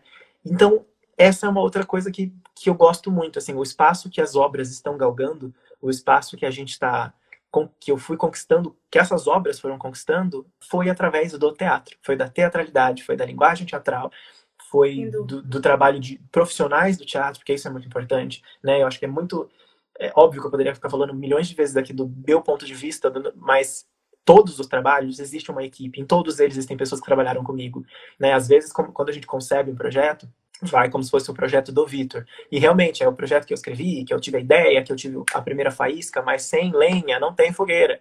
Então é hum. legal a gente inclusive falar disso, assim, né, de como as equipes são cruciais, os parceiros são cruciais para que os projetos alavanquem alguma coisa. E quando um projeto reverbera, quando ele vai para fora, quando ele vai parar no cinema, quando ele vai parar é, numa remontagem, o trabalho de todo mundo é reaproveitado, é incentivado, é elogiado, é como se a gente lembrasse que essa classe importa, que os nossos colegas importam, que, enfim, todas essas, todas essas coisas estão dentro do reconhecimento de um trabalho. Então, quando a gente forma uma equipe, quando a gente faz uma sinopse, no princípio de qualquer coisa, a gente já está. É, quando a gente está fazendo um bolo, quando a gente coloca lá dentro do bolo os ingredientes, a gente está dando a possibilidade daquilo se tornar um bolo. Se você não coloca fermento, ele não vai crescer. Então, se você não coloca profissionais bons quando aquilo acontecer, não vai ter profissionais bons ao seu lado. Se você não coloca ingredientes suficientes para que aquilo represente alguma coisa, seja, sei lá, o que for, não vai se tornar simples assim. É uma receita, né? É uma receita que a gente cozinha e raramente come, mas a gente cozinha. Então é importante a gente pensar nisso, assim, o que você coloca é igual, exatamente como na matemática, ao que você vai colher. Acho que é isso. Falei tanto, gente. Não, eu, é que você estava falando, estava pensando já em duas coisas, né? Uma que é a próxima pergunta, que ju, entra justamente no trabalho eu não vou falar um processo colaborativo, mas, mas sim um processo colaborativo de certo modo e uma equipe criativa. Então eu já vou entrar nisso, mas antes disso você falou algo que me lembrou. Você falou sobre essa coisa de que não é, ah, vou colocar isso porque isso é da cultura. Vou... Não, são coisas que te cercam e que você isso. sente essa necessidade de, ah, vou colocar isso no personagem, então isso vai estar impresso na fala do personagem, ou isso vai estar impresso uh, na, na, na, fisionomia de alguma forma, na estética, enfim. E é engraçado você falar isso porque o elenco de Londres, por exemplo, do Cargas d'Água, ele tinha uma brasileira e dois ingleses. ingleses. E os dois ingleses apaixonados pelo trabalho, apaixonados, sem nem saber o que, que era. Eu lembro que a gente, quando a gente ofereceu paçoca para eles, porque eles não sabiam o que era paçoca. A gente, quando, Foi um quando pedido meu, hein? Que era eu farofa, falei, faz eles comerem essas né? coisas. Explicar o que, que era farofa, não, não sabiam que era farofa, então eu lembro disso, porque isso foi uma coisa que me ficou muito na cabeça, que eles tinham que falar, é a primeira vez que vai ficar sem a farofa da mãe. E ele falava isso de um jeito do tipo, farofa da mãe. E aí teve todo um trabalho de que comida você, você come na sua família, que, que vocês gostam muito, que você tem uma memória afetiva disso, desse, desse sabor. Ah, eu não sei o que. Então, pensa agora quando você estiver falando isso, farofa, pensa em tal coisa, porque, porque é ele não comeu a farofa afetiva. da minha mãe, é por isso que é importante essa fala, porque a farofa Exatamente. e não só isso também, né? Por exemplo, coisas que eles não sabiam o que era, mas que eles tiveram interesse de pesquisar e por quê? O tema era universal. Eu acho que é aí também que é um ponto muito legal de se falar, a universalidade do tema. Como Sim. ele vai ser contado é o que faz o Cargas d'Água. Ele não é o único espetáculo mundial que fala sobre medo. Não, Exato. ele não é. Não, Mas tem, o modo como ele é contado. Sim. E tem duas coisas no que você falou que eu acho que é importante. A primeira é que eu acho que a gente, às vezes, como ser humano mesmo, na vida, a gente subestima ou menospreza o acaso. Né? A gente acha que por ser acaso não é uma. Hum. Não é nosso. É né? potente, é. Não é. E aí eu lembro, eu vou citar até cargas d'água para falar sobre isso, que a Pepita fala. Não existe nada nessa vida que seja. Não, como que é? Não existe nada nessa vida que alguém tão é sem tão querer que alguém que não queira um, pouco. um pouco. Que alguém não queira um pouco. Então, tem muita coisa do processo criativo que às vezes as pessoas falam, Vitor, como você pensou nisso? E aí eu falo, não, eu não pensei. Eu não pensei. Quando eu coloquei esse mais esse, casou, combinou, ficou perfeito, eu só não mexi. Às vezes o nosso trabalho também, enquanto artista, enquanto criador, é saber no que você tem que mexer e no que não precisa. Tem coisas que não precisam ser mexidas, não precisam ser tocadas, elas já representam, né? Essa é uma coisa. E a segunda coisa que você falou, eu acho que é uma grande alavanca, assim, que eu aperto no começo de cada processo, que eu puxo, né, que eu falo para mim mesmo, que é, que vem de um pensamento, de, de, de uma frase que eu vi no, no filme Lisbelo Prisioneiro, que é uma das frases que mais me marcou, e que eu falo lá toda vez que eu vou começar um processo, que é, lá no filme ele fala para ela, vai acontecer a mesma coisa na história, blá, blá, blá, ele, ela fala, é, mas o negócio não é o que conta, é como conta. Vai ser a mesma história sempre, é do mesmo jeito. É, a gente vai sofrer pelo, pelo vilão, pelo Novela, mocinho, né? gente. Mas é o jeito Novela. que conta. Então, quando eu, come, eu comecei com um ganho, eu comecei um passo à frente, o meu caminho na dramaturgia, que foi já saber, já saber, desde antes de começar, que todas as histórias já foram escritas. Todas. eu acho que quando, quando eu comecei, como eu comecei assim, eu me frustrei muito pouco nesse caminho. Porque eu nunca fiz uma coisa que alguém olhou e falou, ah, que nem não sei o quê. É assim, não. É, é que nem não sei o quê, lógico que é. E se alguém me falar isso, eu vou falar sim, até porque Shakespeare já escreveu tudo. Aquele filho da mãe já escreveu tudo que tinha para fazer. Não tem mais nada para fazer depois dele. Não sei o que estamos fazendo aqui. Mas é o como conta. Então, se não tiver um jeito muito peculiar, e aí que entra o principal ponto meu quando estou criando, um ponto muito único e meu, não vai ter diferencial nenhum. A única, coisa que, a única coisa que eu consigo colocar em uma história, em um projeto, em um trabalho, em uma interpretação, em um canto, em uma voz, em um quadro, que ninguém mais vai conseguir colocar, é o que é meu. Ninguém mais. Ninguém mais. Por mais parecido que ela seja comigo. Por mais parecido. E aí a gente e pode falar de igual para igual, porque você cria junto comigo, a gente é mega parecido, a gente ama as mesmas músicas, a gente. E a gente, às vezes, olha para uma coisa e fala, eu ia por esse caminho, eu vou querer esse outro, e a gente fala, meu Deus do céu, da onde a Vitória tirou isso? Da onde o Vitor pensou aquilo? Então, eu acho que é isso, assim, é, o autoral tem esse poder único pelo próprio nome. É engraçado você falar isso porque o Renato, novamente, o Renato Luciano falou uma coisa muito semelhante, né? Que ele falou que ele estava começando a pesquisar quando eu perguntei para ele sobre o Vida Doida, né? Como, como que tinha sido a composição do Vida Doida. E ele ah, falou que ele começou, ele ficou apaixonado por um ritmo e foi atrás do cara e o cara nunca respondeu ele. Ele falou: Puxa, eu mirei no fulano e acertei em mim. Porque, como ele nunca me respondeu, eu tive que buscar. E acho que é um pouco isso. Você, você encontrar, é por isso que a gente fala muito também sobre autonomia, né? A Kiki apareceu há um pouco tempo também falando sobre isso. A gente também desenvolveu um trabalho muito autoral na Operária em determinado momento, que é a autonomia do artista e encontrar aquilo que é teu. E aí entra um caminho de autoconhecimento. Disposição é de tudo, entra um caminho de muitas coisas. Eu falei outro dia para uns amigos e eu parei para pensar sobre isso, eu acho muito legal. Sabe que eu admiro, eu gosto muito de MPB, então conheço o trabalho né, de muitos artistas. E aí eu falei que, curiosamente, olha que engraçado, acabou que o meu trabalho como ator e autor, né, que se deu junto é, até agora, ele aconteceu de uma forma quase como se fosse um cantor mesmo, uma carreira que a gente conhece mais de cantor, que é eles lançam álbuns, né, de acordo com a vida, o período, as coisas que eles estão pensando. A gente conhece a era tal de tal cantor, a era tal de tal cantor, de tal compositor. E a minha carreira passa exatamente pelos pontos que a minha vida passou, que a minha vida está passando. Então, até agora, como né, todos os projetos independentes, projetos é, autorais que eu fiz foram assim, até agora, se você pegar de trás para frente todos os projetos que eu fiz, você vai acompanhar muito possivelmente um, a história do lugar onde eu estava inserido, a história da política, do que estava acontecendo, os costumes daque, daqueles lugares, porque eu realmente não fui buscar tão longe assim o que me, me, me desse vontade de escrever, o que me desse vontade de, de contar algo. E eu sinto, Vi, que os trabalhos que a gente, se a gente for pesquisar trabalhos que foram, uh, como eu posso dizer, trabalhos que são atemporais ou trabalhos que foram muito decisivos para determinada época, você precisa, eu sempre falo isso para os meus alunos, você precisa pesquisar um contexto histórico, social e político desse, desse, desse dessa obra. Porque é dela que vai surgir. Às vezes é uma piada, tem uma piada em Hairspray que você só entende porque Baltimore era uma, era uma cidade extremamente violenta. Aí você fala, caraca, então é por isso. Sim. Né? É, essa coisa do rosa e azul. É engraçado a gente reencenar o Essa Lua hoje, porque a gente fala, nossa, então era por isso rosa e azul. Ah, o rosa, né? Enfim. Sim. Então eu acho muito, muito interessante você falar isso, porque não é algo que é proposital, mas é algo que é intrínseco ao seu trabalho ao que você está fazendo. Eu estou vivendo isso, eu estou observando isso, eu estou absorvendo isso. Então é isso que vai transparecer Exato. de algum modo. Exato. E aí, você puxou um gancho que eu queria continuar. Você falou sobre a equipe, sobre as pessoas que você entrega o trabalho, e eu sei que você entrega. então eu queria saber um pouco como que é para você, queria que você compartilhasse como que é desenvolver essa autonomia do, do, da equipe criativa. Como que você entende o que eu quero dizer? Como que é esse desapego, esse desprendimento? Seja, e não estou falando só, eu estou dizendo até no macro, né? O Luciano está aí, o Pedro Vasconcelos, com relação ao filme, com relação às outras peças. Como que é esse processo? Eu acho que, primeiro de tudo, tem um, tem um conhecimento dentro desse... De, tem um autoconhecimento que precisa existir dentro de cada artista e de cada obra.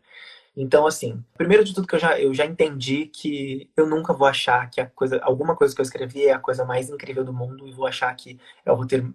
É nem do mundo. Eu, se eu pegar para você agora, a gente sentar aqui e ler as três peças que eu já ensinei, eu vou apontar para você os quatro, cinco lugares em cada uma que eu gostaria de mexer. E posso falar, inclusive, com propriedade, você vai lembrar disso, que Respiro Fundo, para mim, era para ser uma fala ampassando o texto. Não era para virar um lema do espetáculo. Enfim, isso a gente só vai descobrir lá no contato com o público. Mas que, enfim, tem muitas coisas que eu mudaria. Eu nunca acho que a obra está acaba tá acabada. Esse já é um ponto. Como e até eu suponho do que você escreve para o que você vê sendo feito materializado. Sim, né? sim. E, e, e, aí te falo com um exemplo que você vai lembrar. Vitor, você dirigindo Se Essa Lua Fosse Minha, recebeu um texto onde eu te falava aqui a gente vai escrever isso, se precisar compor músicas a gente compõe.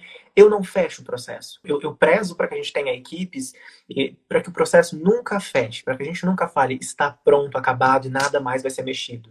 Prova disso Quando... é a segunda temporada de Se Essa Lua Fosse Exato, exato. Quando o filme faz... Mágico de Ó. Quando a gente faz isso, quando a gente fala, acabei, terminei, aqui ó, o grande texto tá acabado, tá finalizado, podem encenar porque ele é intocável. Eu já limitei ali grande parte do discurso desse roteiro. É, eu acho que precisa existir essa autonomia em todas as partes de, um, de, de, uma produção teatral. E aí entra outro ponto, que é a Marisol mandou exatamente, eu lembrei só de completar uma coisa, que é lembrar também que, do processo, né? Quando a gente divide em etapas, a gente fecha o processo como um processo de ensaio. A gente esquece que estrear um espetáculo também é um processo, e o processo evolui, né? E às vezes a gente termina esse processo na estreia e dali para frente a gente passa a executar. E é isso que eu acho importantíssimo que não aconteça. Por isso que eu não gosto de bater o martelo de que o texto está pronto, de que o espetáculo está pronto, de que a temporada acabou. Não, não. Enfim, e aí entrando no, na, na, em outra parte, que é a confiança. Eu acho que precisa existir o mínimo de abertura para que o trabalho seja mexido, sim. Né? Existe um respeito muito grande, todo mundo sabe que to, todo mundo que trabalhou comigo é muito respeitoso. Até hoje eu topei com pessoas, pessoas incríveis com relação ao meu trabalho, é, né, com a lidar no trabalho assim. Mas porque eu confio nisso também. E aí entra a confiança duas coisas que. Duas, de dois lados, né? Confiança de dois lados extremamente importantes. A primeira é a confiança no seu trabalho. E aí, quando eu falo confiança no seu trabalho, é. Não é que eu, que eu vou negar uma alteração do texto, não é que eu vou dizer que isso é a melhor coisa do mundo. Porém, eu, tô, eu tenho tanta confiança naquilo e eu fiz aquilo tão, com tantas razões, com tantos porquês, com, que se você falar, Vitor, posso mudar essa fala? Eu vou te dar 10 motivos do porquê não e pronto. Não é que... E se você tiver outros 10 motivos da sua parte, a gente vai discutir até chegar num acordo. Então, eu acho que existe essa confiança no seu próprio trabalho, que eu, embora sempre acho que a Mayara fala uma frase maravilhosa que ela fala assim para mim: você é a pessoa mais, é, como que é? Você é a pessoa mais altamente confiante que eu conheço e a, uma pessoa mais estranhamente insegura que eu conheço. Porque você mostra para todo mundo o texto e fala, ai, tá bom, eu, eu não acho que tá bom, eu não acho que tá bom. Mas aí se alguém fala, não tá bom, você fala, tá sim, eu gostei. E, e é assim mesmo, é quase uma pirraça assim, você sabe bem. E tem a confiança no outro, tem a confiança do, do trabalho do outro. Colocar, contar uma história, quando a gente fala, né, quando eu falo no Cessa Lua, que contar uma história é passar o lencinho branco, é brincar de lencinho branco, é pendurar as estrelas no céu, é uma coisa que a gente faz coletivamente, é uma coisa que a gente faz junto. Então, quando a gente vai se propor a contar uma história, eu tô te passando o lencinho, cara. E aí, se eu não confiar em você para passar esse lencinho, se você não, se eu tiver, né, é, você tem que dar o seu olhar, você sempre não tá pautado nisso, a gente dá o nosso olhar para as coisas. Eu falo muito que eu, um dos maiores medos que eu tenho como artista é de começar a fazer jornal, que tem gente que faz jornal. Eu odeio assistir jornal no, no palco. Jornal na televisão tudo bem, jornal no palco não. Tem gente que entra, monta peça e você entra lá e começa assim, ó, em 1900 e não sei o que, tá lá, lá, lá, lá, lá, e até hoje. Tudo bem, é um jeito de fazer, tá? mas eu não gosto. Eu acho assim, façamos o nosso papel de artista. Façamos o que cuspir dados, cuspir gráficos, não é, uma, é, uma, é um outro trabalho. A gente faz mais do que isso. A gente tem um dom que serve para muito mais do que isso, que sabe transformar tabelas, dados, questões e manchetes em histórias. Em poesia. E, poesia. Então, eu acho que é importante a gente prestar atenção nisso, porque é, é, colocar o seu olhar. Quando você faz automaticamente, né, você não faz esse teatro de cuspir números, você está colocando o seu olhar. Quando você coloca o seu olhar, todo mundo coloca o seu olhar. E se não tem confiança para cada um colocar o seu olhar como ele é, não tem por que fazer. Não tem. E por outro fazer. lado, e por outro lado, é ao mesmo tempo em que existe uma confiança tua no elenco e na, e na equipe de olhar aquilo e falar, ó, oh, eu estou te dando isso. Existe, eu, eu sinto que é quase que não é só uma generosidade, é quase que uma necessidade. Sim, Porque se você não der, a gente não consegue pegar. E se a com gente certeza. não pega, a gente não consegue contar a tua história. Exato. Então, é uma necessidade, uma necessidade muito respeitosa. E eu acho que aí é que entra, né? É um dar respeito, de modo respeitoso. Exato. Até porque daí entra todas as outras coisas, né? Até hoje, em todos os projetos que eu tive envolvido, eu fiz a produção, né? Fiz parte da produção, do texto, da equipe criativa e do elenco. Então, se não existe confiança para soltar a, a corda às vezes e pular de boa, não rola. Eu saber o que eu tô o que eu tô falando, é óbvio que eu sei. Eu sei o que eu escrevi. Sei cada vírgula daquele texto, o porquê que está ali. Sei mesmo. Sei e é para isso que eu por isso que eu gosto de escrever, porque eu gosto de uhum. pensar em cada vírgula. Às vezes as rubricas rimam. As pessoas não sabem disso, mas às vezes as rubricas rimam. Ninguém vai ler aquilo. O nome das cenas, para mim importa o nome das cenas. E, enfim, para mim, suas hum. rubricas são extremamente importantes, porque elas me e são poucas, muito e são com poucas, relação né? à cena. Eu não escrevo muita rubrica. Para mim é isso. Se eu escrever muita rubrica, eu já estou tentando desenhar o trabalho do diretor. Não, deixa com ele. Meu, meu papel é o texto, é a história. Enfim. Mas eu estava falando tudo isso por quê? Porque falando de, de, de saber o que diz, né? Eu sei o que diz, mas quem garante que eu vou saber como dizer como ator no palco? É por isso que eu tenho uma equipe criativa, por isso que eu preciso confiar no trabalho de quem está ali.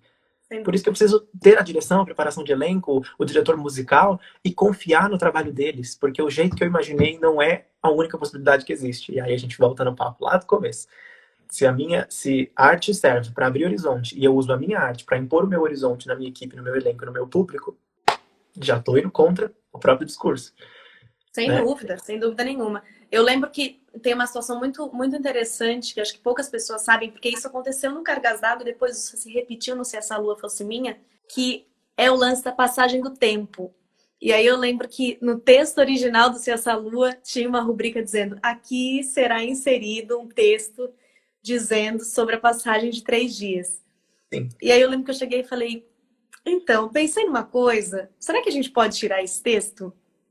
Que não existia ainda, né? Uhum. E você falou, vamos lá, vamos fazer. Vamos fazer. E aí isso acabou que nunca entrou um texto sobre passagem Nunca. de tempo. A gente tem duas músicas que nunca foram compostas, que eu tá aqui no meu caderno os rascunhos dela até hoje, assim, que nunca foram compostas porque não precisou.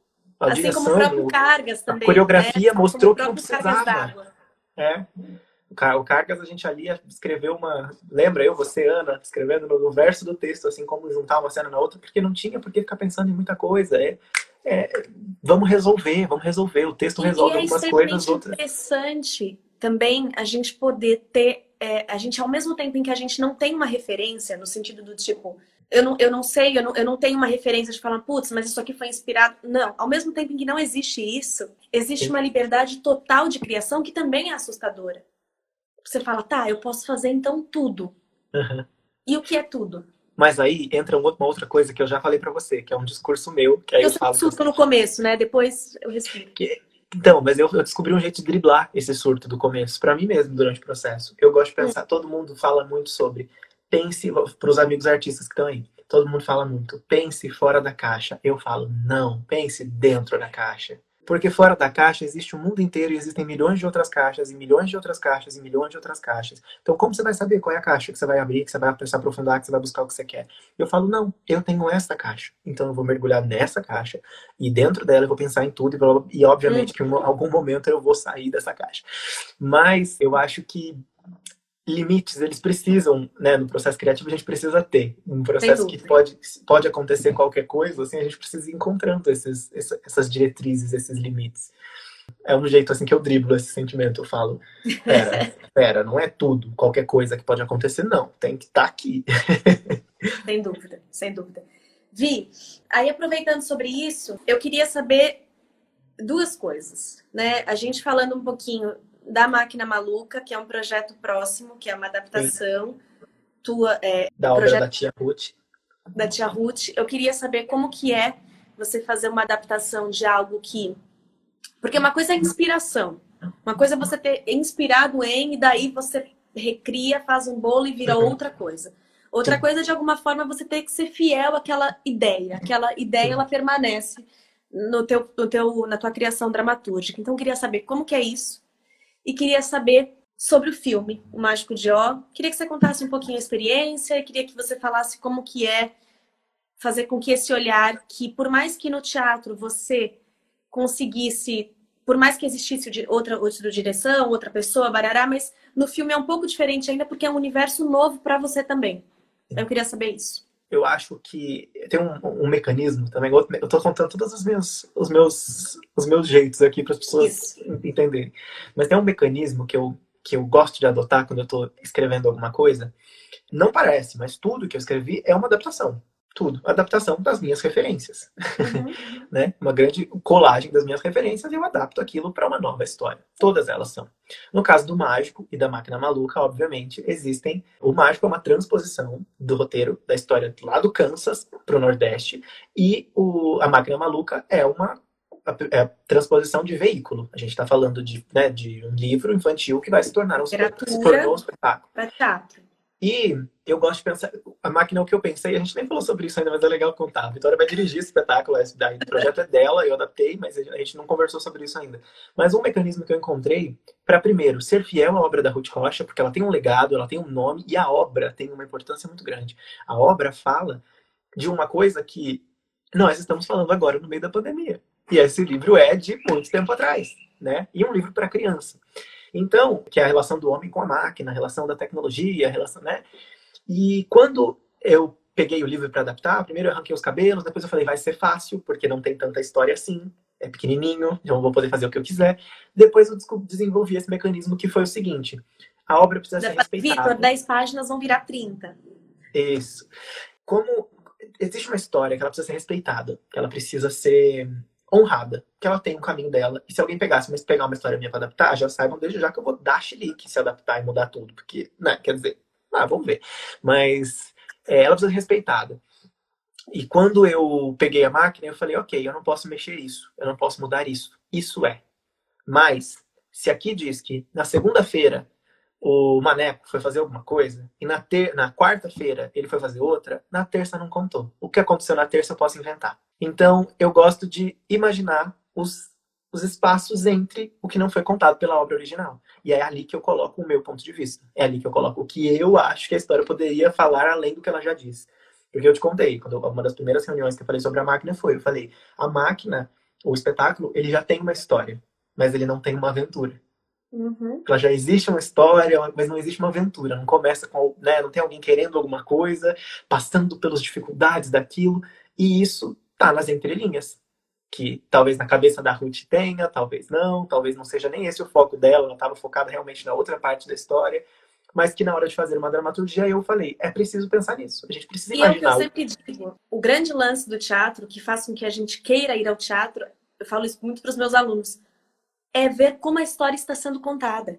Sim. Porque se eu quisesse somente saber da história, eu pego o livro.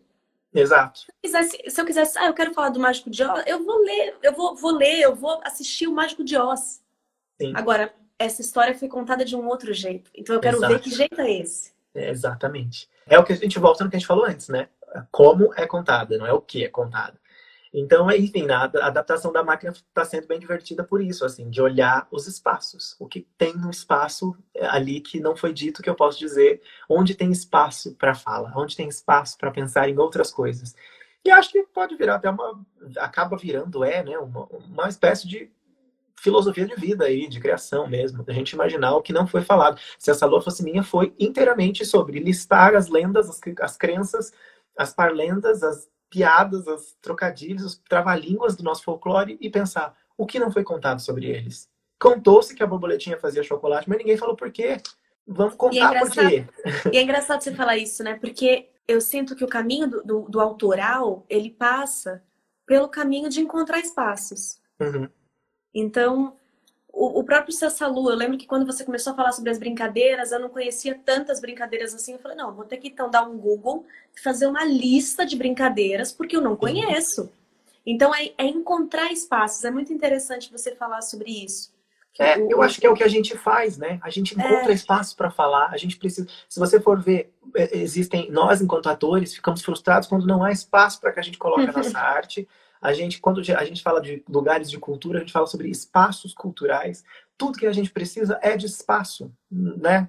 Quem está buscando sua luta aí, o pessoal do movimento antirracista, o pessoal do, do tá todo mundo buscando espaço. Eu acho que tem a ver um pouco com isso, né? A gente, a gente tem que saber olhar onde falta, onde tem espaço para se encaixar, onde falta abrir espaço. Aí tem uma filosofia inteira em volta de espaço, gente. Dá para falar a noite inteira de espaço. E, e acho que entrando nisso também, aí é uma opinião totalmente pessoal, mas eu sinto que de alguma forma a equipe do Pedro, o próprio Pedro em si, ele viu isso, né? Ele viu o espaço.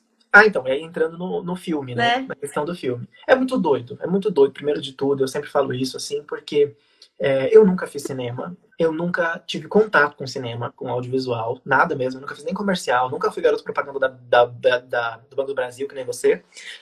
E então, assim, foi primeiro um choque de tudo, né? De vamos transpor a obra para o cinema. Primeiro que eu acho é o que eu falei, eu confio nas pessoas, então desde o momento que o Pedro fez a oferta, eu já fiquei encantado, óbvio que eu corri para minha casa, fui estudar quem era o Pedro, descobri qual era o trabalho dele, e se ele não tivesse feito coisas legais, eu talvez não tivesse topado, né? Mas o Pedro fez o Dia de Maria, que era uma das coisas que eu mais amava quando eu era criança assistindo a televisão, né? Então, quando a gente confia, primeiro de tudo, confiando, passou daí para frente, tô topado, e outro que é a aventura de descobrir. Eu, como eu te contei durante toda a live, agora fazendo um link com tudo que eu falei, eu descobri o que era dar aula, dando aula. Eu descobri o que era escrever, escrevendo. Então, eu descobri o que era compor, compondo. Eu, eu vou descobrir, falei para mim mesmo, eu vou descobrir o que é fazer um filme fazendo. Vamos embora. Vamos descobrir o que é escrever para o cinema, se precisar adaptar, eu vou adaptar, se precisar. Vamos embora. E acabou que eu tive, vou estrear, né? Vou ter a sorte de fazer um. Já tive a sorte de participar de um processo muito atípico, que é uma equipe extremamente amiga, extremamente parceira, desde quem segura o microfone, desde os meninos, né, o Vitor, o Beto, o Luciano, que está aqui, diretor de fotografia, o, todo mundo que estava ali era amigo, era parceiro, estava é, encantado com o trabalho que a gente uhum. estava fazendo. Então já é um processo atípico. Segunda coisa atípica no processo é o processo onde você é o processo em que eu escrevi e eu ensaiei, nós do elenco ensaiamos aquele roteiro que estava sendo gravado no Nordeste por meses. E aí a gente estreou, a gente fez uma temporada de um mês e aí a gente foi para o Nordeste. Quer dizer, incrivelmente, a última coisa que a gente estava se preocupando ali era, ai, será que eu dei a minha fala? Não, a gente teve tanto processo que no cinema não, às vezes não tem tanto, né, que a gente descobriu, que a gente, enfim, a gente tava tava se divertindo pra caramba. A gente realmente tinha, tipo, caído no cenário real da história que a gente ensaiou e, e, encenou por três meses, né? Enfim, tem essa, essa, essa ajuda. E a outra coisa atípica que é, eu já caí de cara, vou estrear no cinema com, como roteirista e como ator. Então, lá, saber dividir essas duas coisas, eu achei que ia ser um caos, mas não foi. Porque o Pedro, como é um, um, um diretor, um artista que atua, que escreve, que dirige, ele reconhece e valoriza a versatilidade de um artista. Então, ele olhava para mim e falava: o seu olhar de ator, o seu olhar de, de, de autor, ele, ele, gost... ele queria muito ter isso por perto. Então, é, eu nunca esqueço de um dia que ele foi ver as locações. E a própria aí... metalinguagem do personagem, né? Exato, exato, porque o Oswaldo é o contador da história. O próprio o próprio Pedro, um dia teve um dia que ele foi assistir o... ele foi buscar as locações do, da gravação e, infelizmente, algumas partes que a gente achou que ia fazer estavam verdes, porque não estava completamente seco. E para a história isso era um pouco importante. E aí ele achou duas opções e trouxe para mim. E falou, tá aqui, ó, a foto dos dois lugares. Onde você vai querer que seja? Aí eu falei, Pedro, você é o diretor do filme. Eu não sei, eu nunca fiz isso. Aí ele falou, Vitor, eu tô confiando, eu quero ouvir da sua boca o que foi que você imaginou, qual desses dois parece mais com o que você sonhou contar. É isso que eu estou valorizando, né? A história que você escreveu, a história que você imaginou. E isso é, assim, é uma de uma generosidade imensa, né? Enfim, foi, foram, foi uma junção, junção de várias generosidades de toda a equipe, do Pedro, que era a cabeça daquilo lá, do projeto, de toda a equipe que concebeu o projeto, porque o filme, para as pessoas que não sabem, que estão assistindo a live, o filme do Mágico de Ó é um pouco mais do que a gente falar que foi uma peça que virou um musical que virou filme é um musical que foi encenado no, no cenário verdadeiro. A gente foi para lá com os figurinos concebidos para o espetáculo. A gente fez as, algumas cenas foram feitas na marca do espetáculo. É como se a gente desse um cenário realista para tudo que foi construído antes, né? Extremamente teatral, achei essa sacada genial, assim. O Pedro falava uma coisa durante as gravações que eu achava lindo, que ele falava: "O palco de vocês agora é o sertão". É só isso. O palco é o sertão. O sertão é o palco de vocês. O chão não é madeira nem linóleo. Exatamente. E isso foi muito. Eu acho que isso é o que torna o processo do mágico, a transposição, mais incrível ainda. É a gente olhar, a gente saber que além de a gente estar. Tá, a gente não tem filmes musicais brasileiros a rodo do cinema. Uhum. Não tem. Pelo contrário, a gente tem pouquíssimo.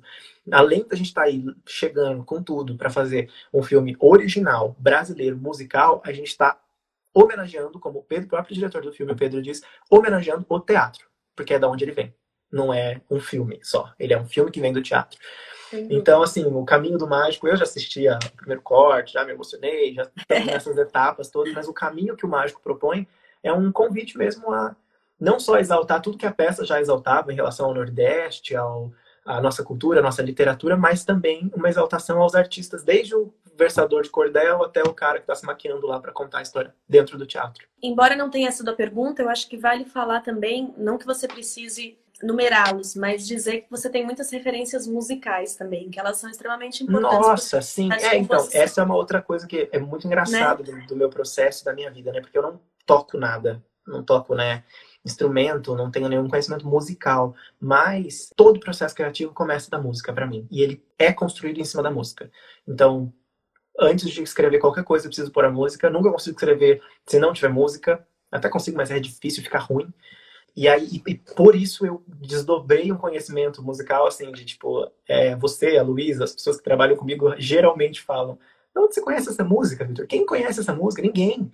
Né? Porque isso me faz buscar referências novas, músicas novas de outros países, de outros lugares, de outros artistas, coisas experimentais, né? Gente que fez um CD inteiro batendo no balde, batendo, no... enfim, eu gosto muito de buscar conhecimento nessa parte.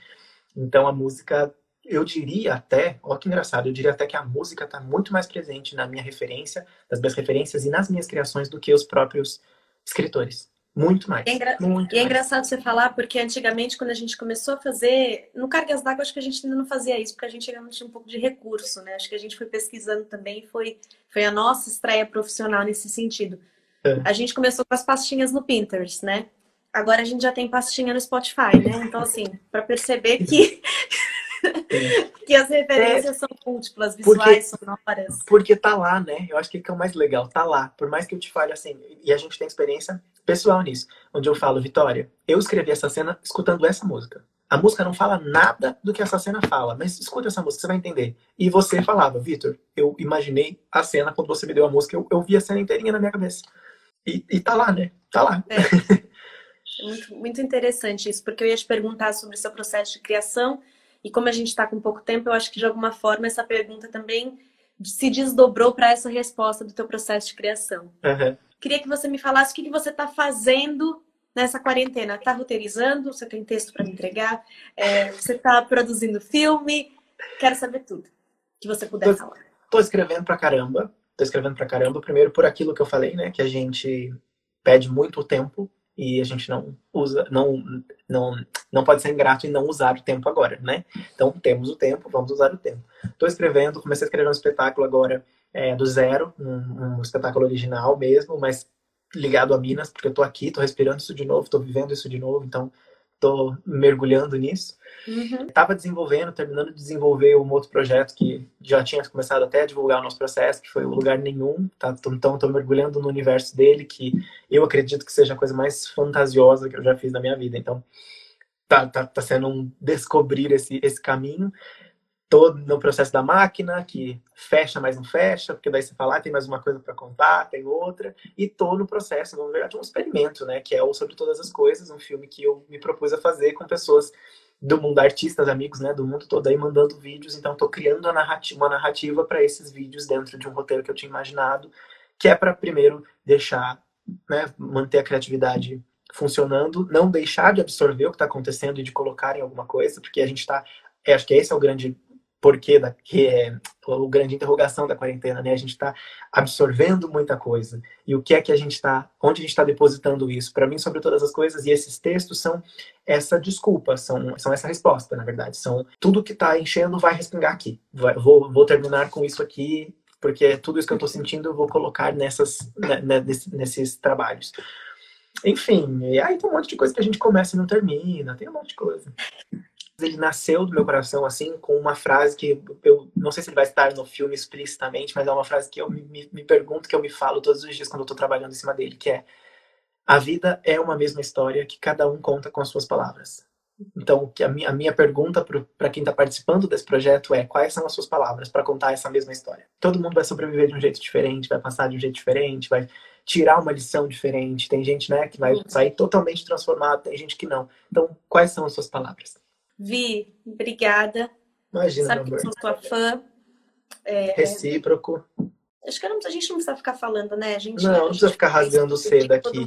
Mas, mas, é, mas é importante a gente sempre declarar essa, esse, essa admiração, esse respeito pelo trabalho um do outro, especialmente porque eu até falei sobre isso essa semana no meu stories, falando que a gente precisa sempre deixar claro, sempre lembrar as pessoas da importância do trabalho delas, ainda mais nesses tempos que a gente está vivendo agora. Porque eu fiquei extremamente feliz de poder tocar em assuntos que nunca me perguntaram em entrevista, em, em conversa, mas também é, para as pessoas que assistem, né? A gente uh, é um conteúdo de qualidade e é importante você saber que esse conteúdo é de qualidade, porque isso te toma um tempo e que você para continuar fazendo isso tenha esse gás, esse carinho das pessoas. Importante mesmo, importante a gente contar. Vi, muito obrigada. Amo você. Amo a Gisela você, fez uma pergunta, tem um minuto e meio para acabar, então de modo muito rápido, direto. Tá. Ela perguntou se você pudesse, com que cores você se coloriria? Olha, eu vou falar uma coisa, mas por incrível que pareça, por incrível que pareça, não tem nada a ver com o nosso país. E vai ter, porque, como eu falei, o acaso é uma coisa que a gente tem a abraçar. Mas seria verde e amarelo. A minha cor preferida, sempre desde criança, é verde e amarelo. São minhas duas cores preferidas. Significando o verde e o amarelo. Exato, ressignificando. São duas cores que sim, é, representam coisas lindas, são cores que eu acho lindas visualmente mesmo. Calhou que talvez por isso, ou talvez não, no acaso, sem querer, são as cores do nosso país, são as cores desse lugar que, né, que nos fez e nos faz, e nós fazemos ele. Então, acho e que, que ainda é nosso. E que ainda é nosso, sempre vai ser, sempre vai ser. Minha terra tem palmeiras onde canta o sabiá.